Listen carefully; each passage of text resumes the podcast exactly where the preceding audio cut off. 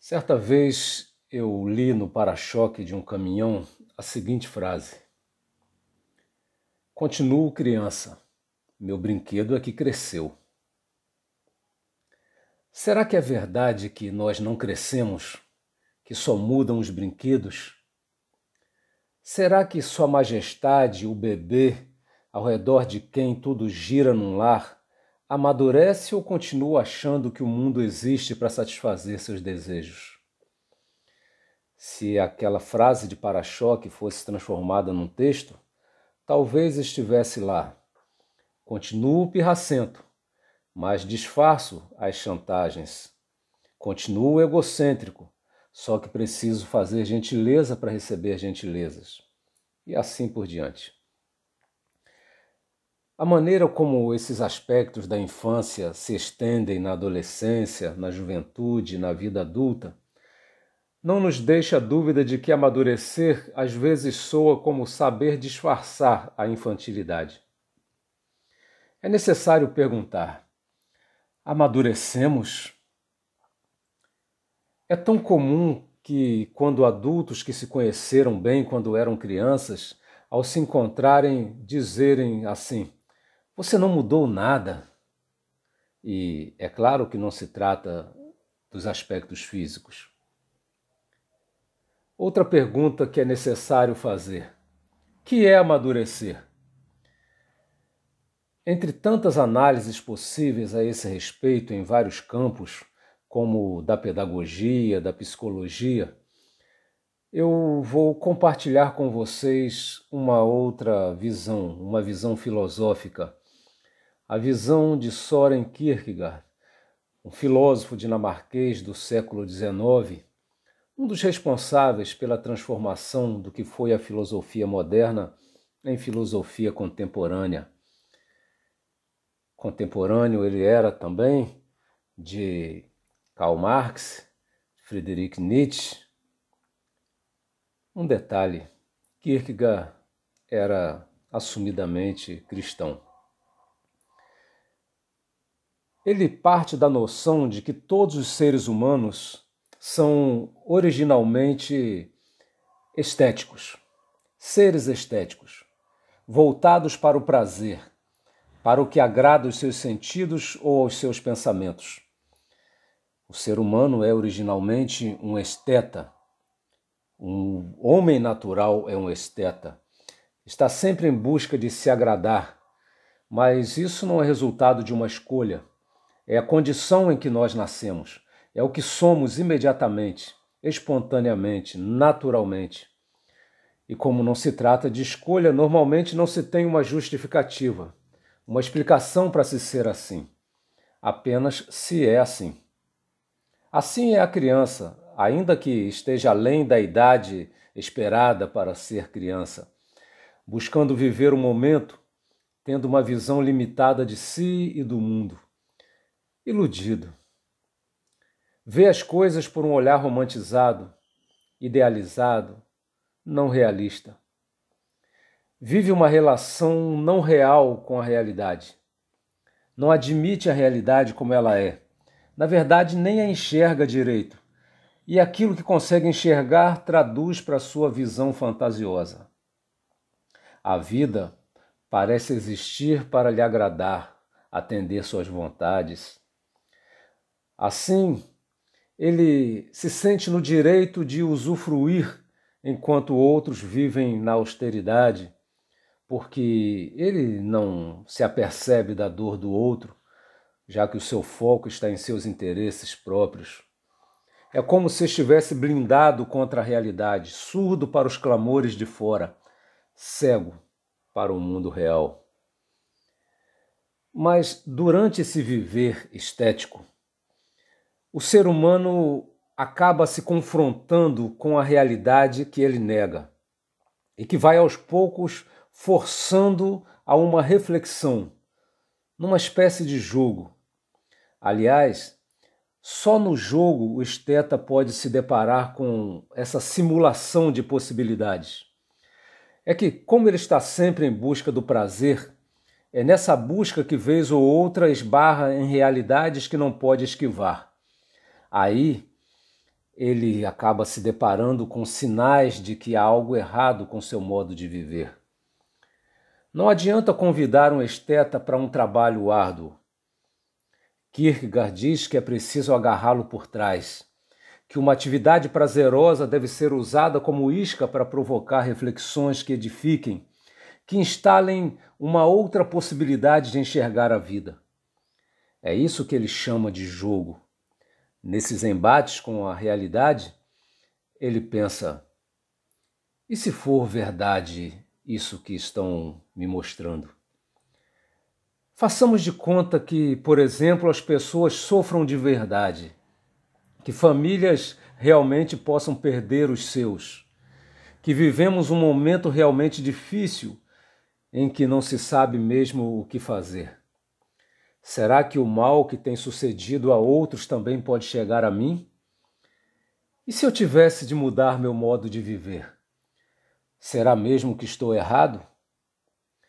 Nessa dialética como um jogo é que o esteta vai se encontrando com a realidade de modo indireto, mas com consequências transformadoras.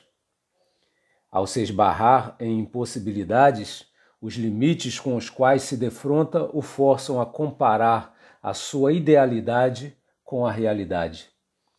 Isto lhe convoca a tomar posição a escolher entre atitudes e, como disse Sartre, mais tarde, claro, mas influenciado por Kierkegaard, o impossível é não escolher. Assim, desta condição em que ele se encontra, é atraído a se tornar alguém que supere esta condição.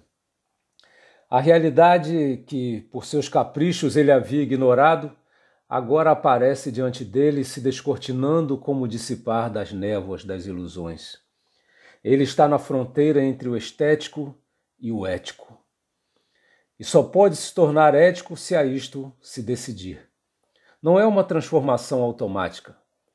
Nem o tomar consciência do vazio do estético basta para torná-lo ético. É preciso mais que flertar com a ética, é preciso decidir ser ético. Ninguém é ético automaticamente, naturalmente. Ele pode até rejeitar a vida estética, pode até desprezá-la, mas isso não o torna ético, o torna irônico. O irônico, disse Kierkegaard, é um espectador do mundo que vive a desmascarar seus absurdos, mas nem por isso vive algo melhor que isso. O irônico, por exemplo, é um provocador. Ele zomba da futilidade do esteta, zomba de sua loucura, de sua estupidez, mas não se torna ético por agir assim. A ética exige uma tomada de decisão de ser ético, e isto é mais que não ser estético.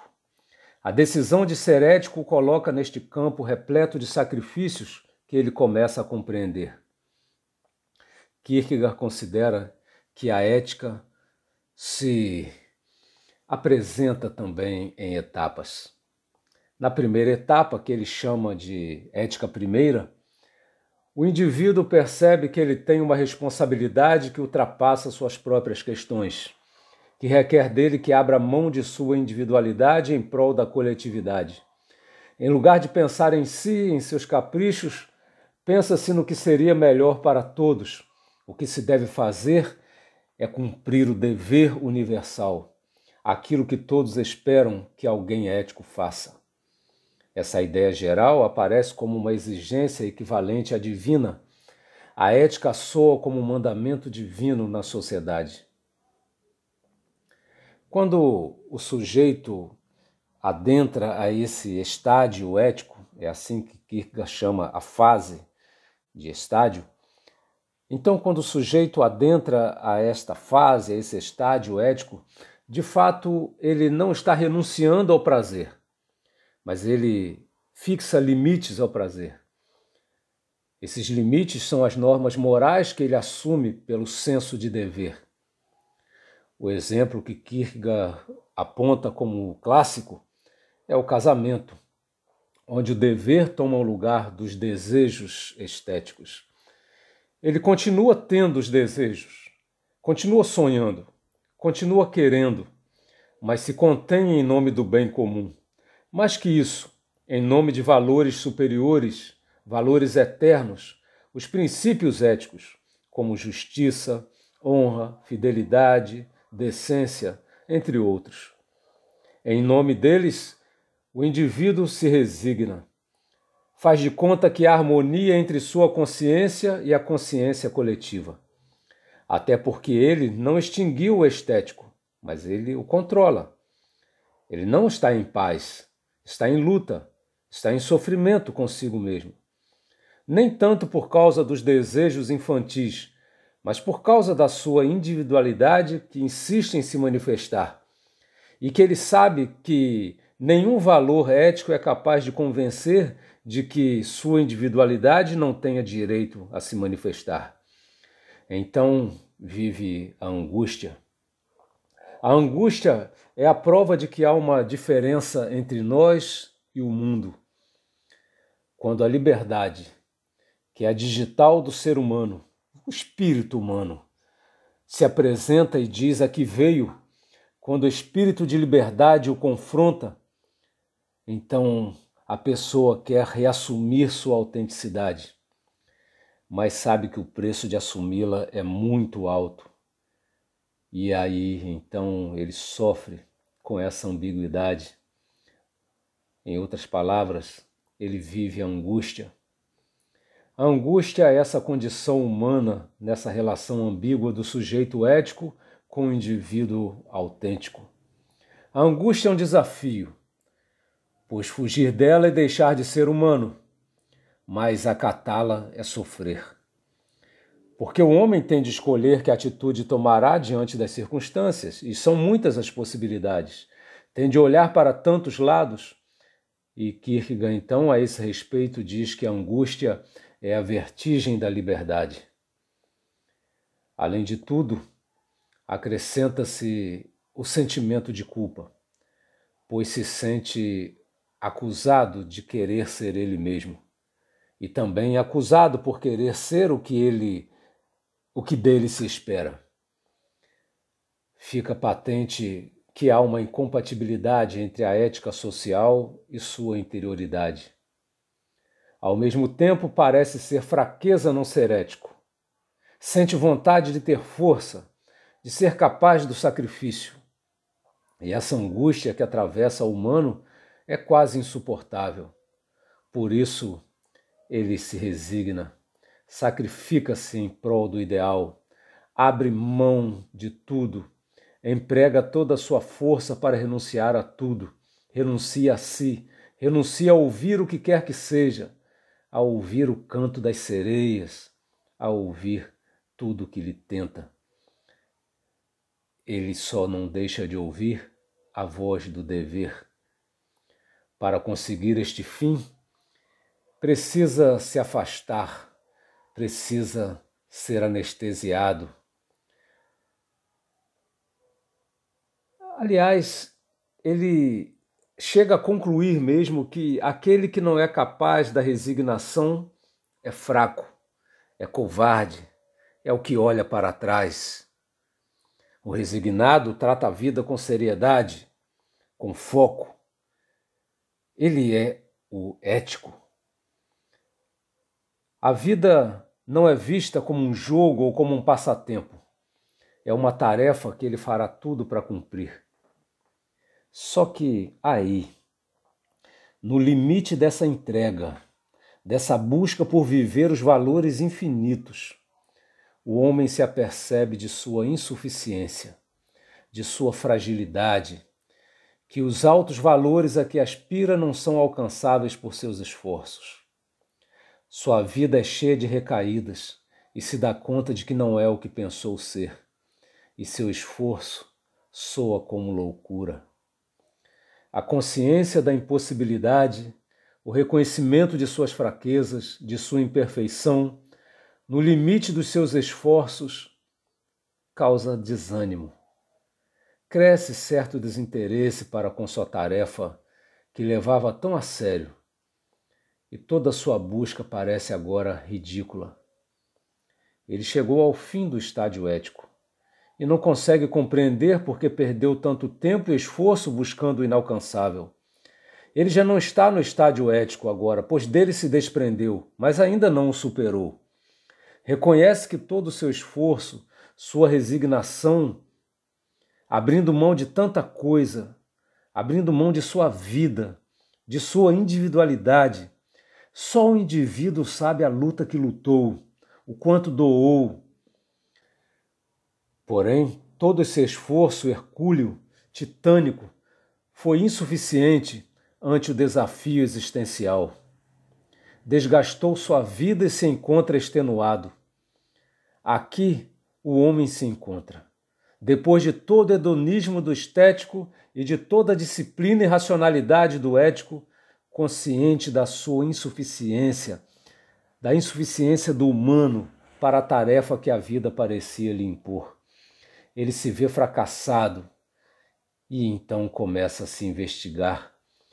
Não consegue deixar de transformar sua alma num confessionário dela mesma, buscando absolvição. E ao repassar sua vida, descobre um erro em seu procedimento.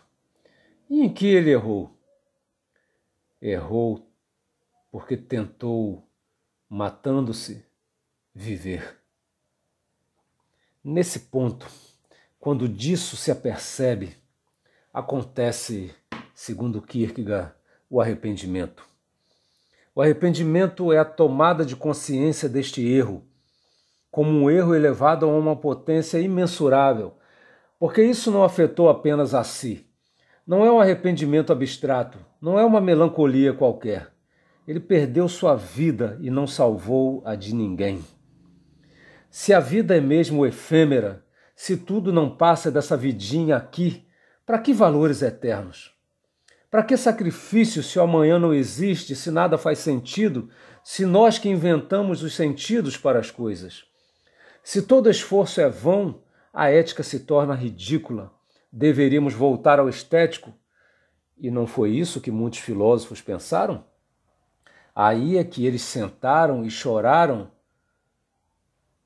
e decidiram pelo estético, pelo dionisíaco, no dizer de Nietzsche, ao abandono dos fracos, à busca do prazer, do poder, da felicidade.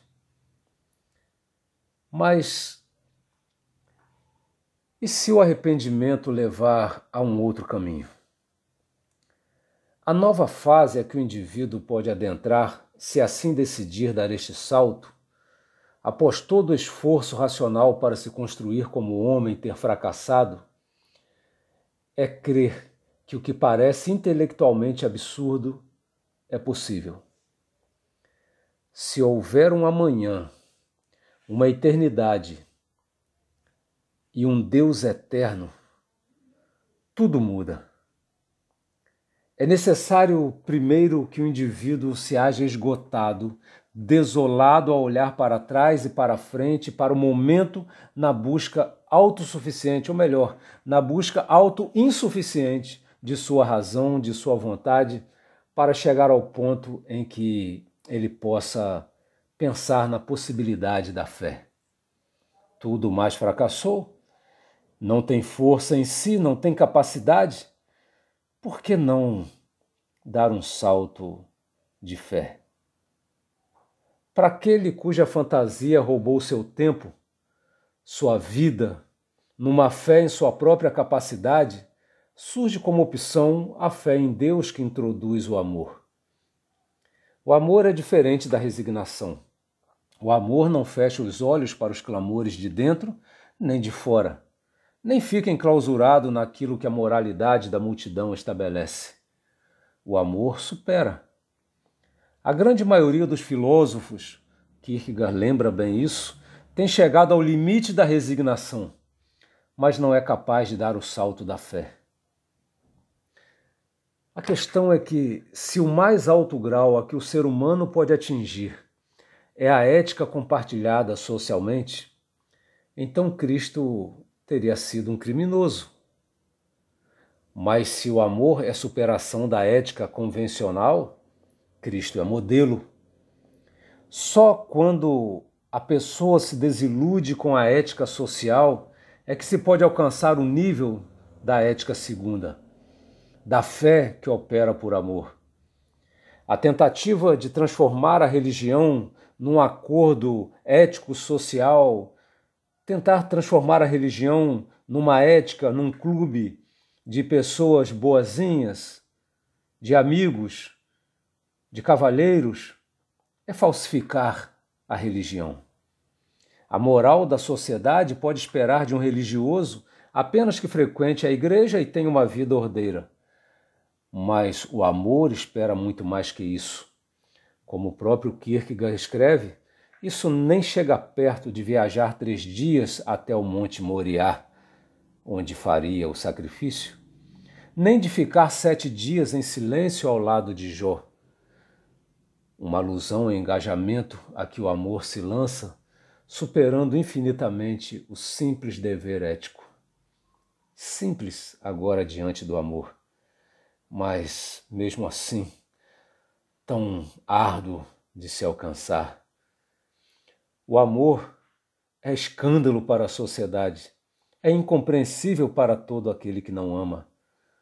O amor anda a segunda milha, perdoa todo arrependido, vezes sem fim empresta o que não pode pagar e sacia a fome e a sede do inimigo. Para o estético, o outro se reduz a nada. Para o ético, da ética primeira, o outro merece minha fidelidade. Que bom. Mas é na ética segunda que o outro se torna objeto de amor.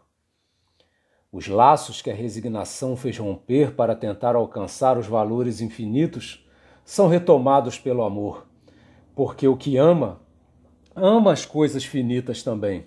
Ama o ar que respira, ama o sabor da comida, o cheiro do perfume, ama a vida, ama o outro, ama a si. Não para alcançar um valor infinito, mas o valor infinito está na causa, está no motivo. No amor que abraça a realidade próxima e a ela dispensa tudo o que pode sem nada por isso perder, pois quanto mais doa, mais tem para doar. Isso parece realmente absurdo. Como superar aquela justiça farisaica da resignação infinita se nem mesmo somos capazes de alcançá-la? Superá-la, então, é absurdo. E é aqui realmente no amor que isso pode ser pensado, porque nesse amor o humano e o divino estão juntos. Isto sou absurdo? Kierkegaard reconhece o absurdo aí e nomeia realmente como absurdo e acrescenta que a fé começa precisamente onde acaba a razão, mas não é irracionalidade, é superação da razão quando a razão se percebe incapaz. A fé é a única possibilidade, ainda que a palavra da cruz pareça loucura para os que se perdem, ou seja, para aqueles que não encontram um caminho a seguir.